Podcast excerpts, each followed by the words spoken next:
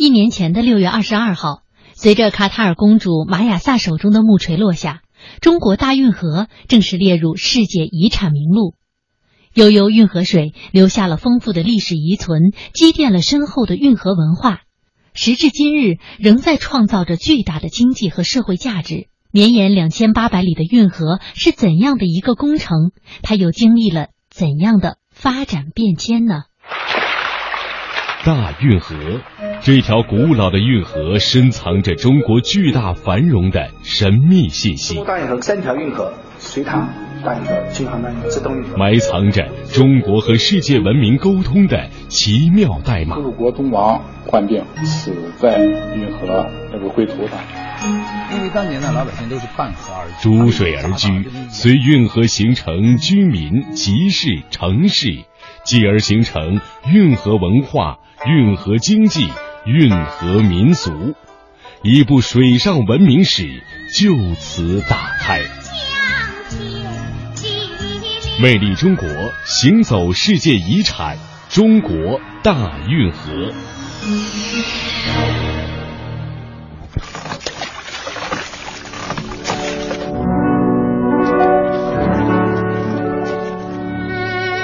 在两千五百多年前。大运河并不叫做运河，它很谦逊的叫做渠，叫做沟，甚至叫做水。那时的运河并不是今天这般宽广，也不是今天这般四通八达，它只是把自然河流连接起来的一条条道路。然而，千百年来，无论朝代如何更替，无论帝王之业落于谁家。封建王朝的统治者们都惊人一致地秉承了共同的治国理念，开挖出一段段新的运河道路，直到把平原织成了水网，把南北连成了一线。大运河联合申遗办副主任姜诗丽说：“中国大运河三条运河：隋唐大运河、京杭大运河、浙东运河，总长度三千两百公里，流经的市域面积是占全国国土的百分之三点二。”覆盖的人口是百分之十五，占 GDP 的百分之二十五，因为它流经了中国东部最发达的地区，京津地区加山东，再加长三角，它比世界上所有十几条运河加起来总长度还要长得多。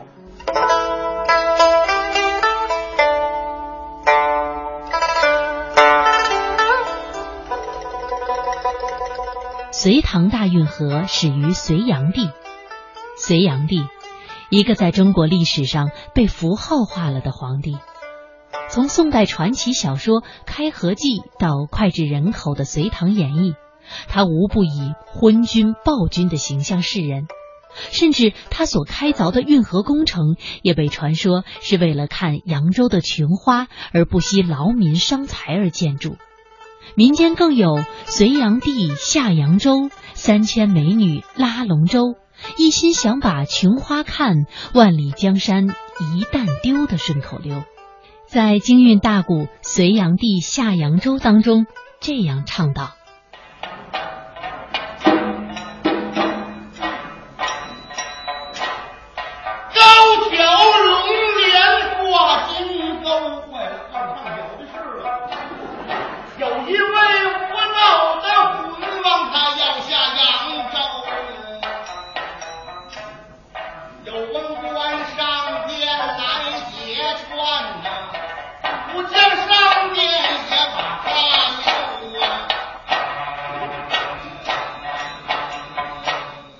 扬州文化研究所名誉所长、扬州地方史专家韦明华却认为，历史上的隋炀帝更多的是一个理想主义至上的悲剧政治家。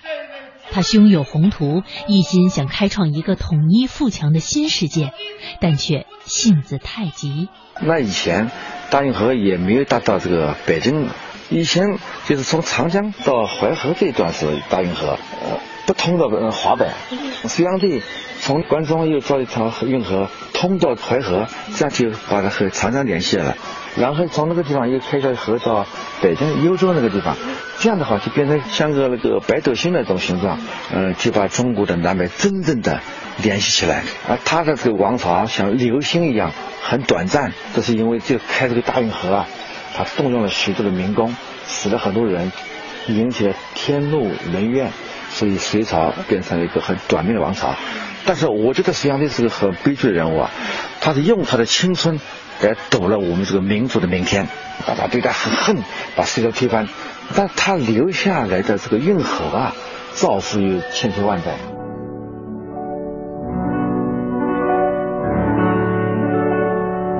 东汉瓦解后，中国再次经历了几百年的战乱，到了隋，终于再次迎来统一。大一统的帝国要维持自己的生存，粮食是第一等重要的物资。当黄河中下游的粮食产量无法再满足帝国的需要，南方的产粮区自然成了供给的重要力量。唯一没有能够解决的是运输粮食的交通问题。隋炀帝想出的办法就是大运河，于是连接了洛阳、涿郡以及余杭的隋唐大运河走上了历史的舞台。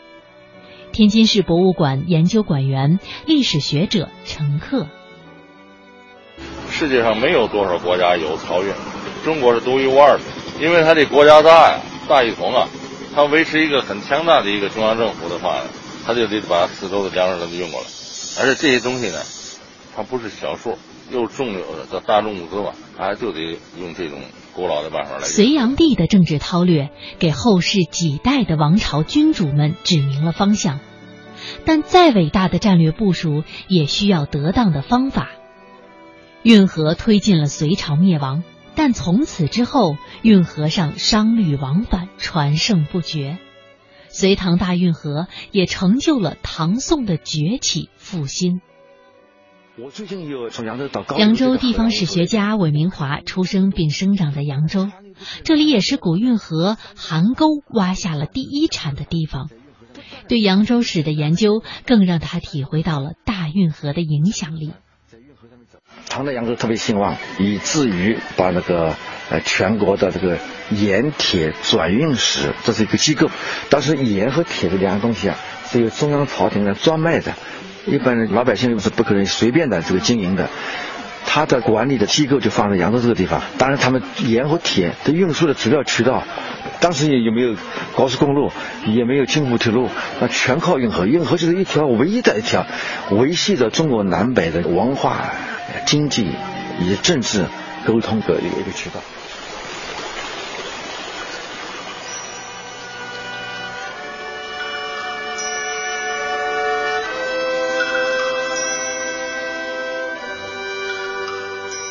大运河这条皇朝的生命线，催生出了许多经济文化的中心城市。富庶甲天下的扬州，就是运河制造出来的其中一个梦想之城。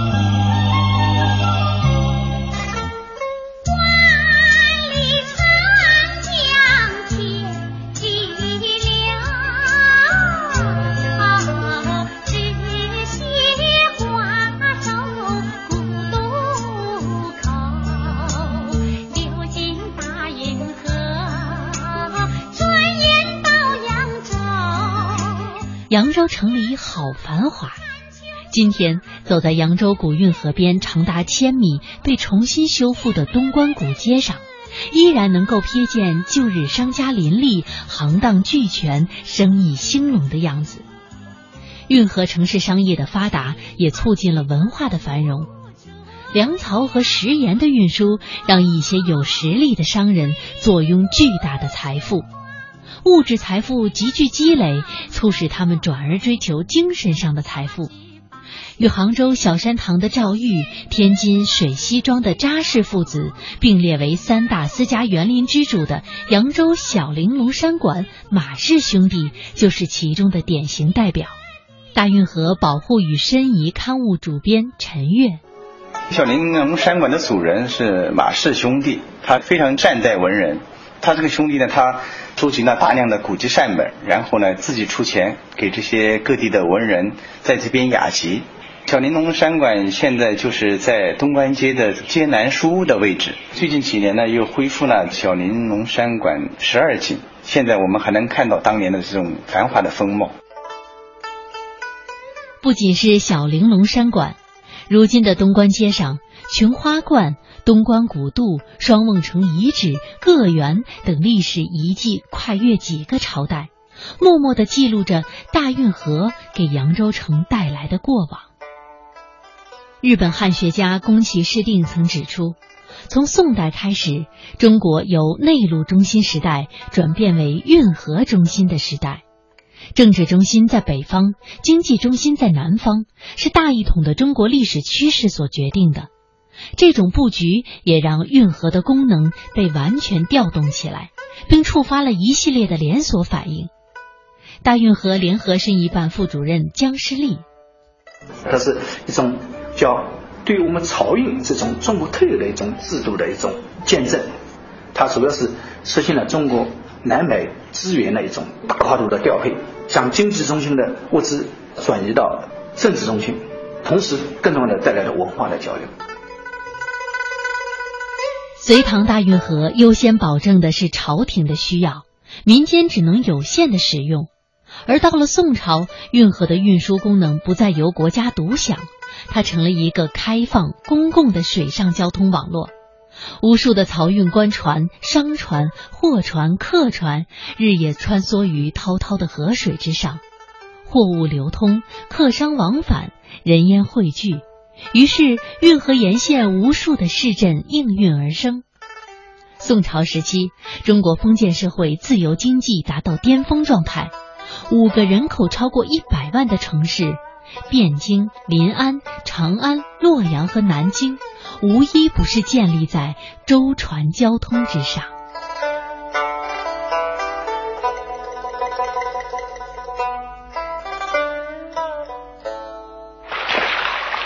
大运河，这条古老的运河深藏着中国巨大繁荣的神秘信息。大运河三条运河。隋唐埋藏着中国和世界文明沟通的奇妙代码。鲁国东王患病，死在运河那个灰土上。因为当年呢，老百姓都是半河而居，逐水而居，随运河形成居民、集市、城市，继而形成运河文化、运河经济、运河民俗，一部水上文明史就此打开。魅力中国，行走世界遗产——中国大运河。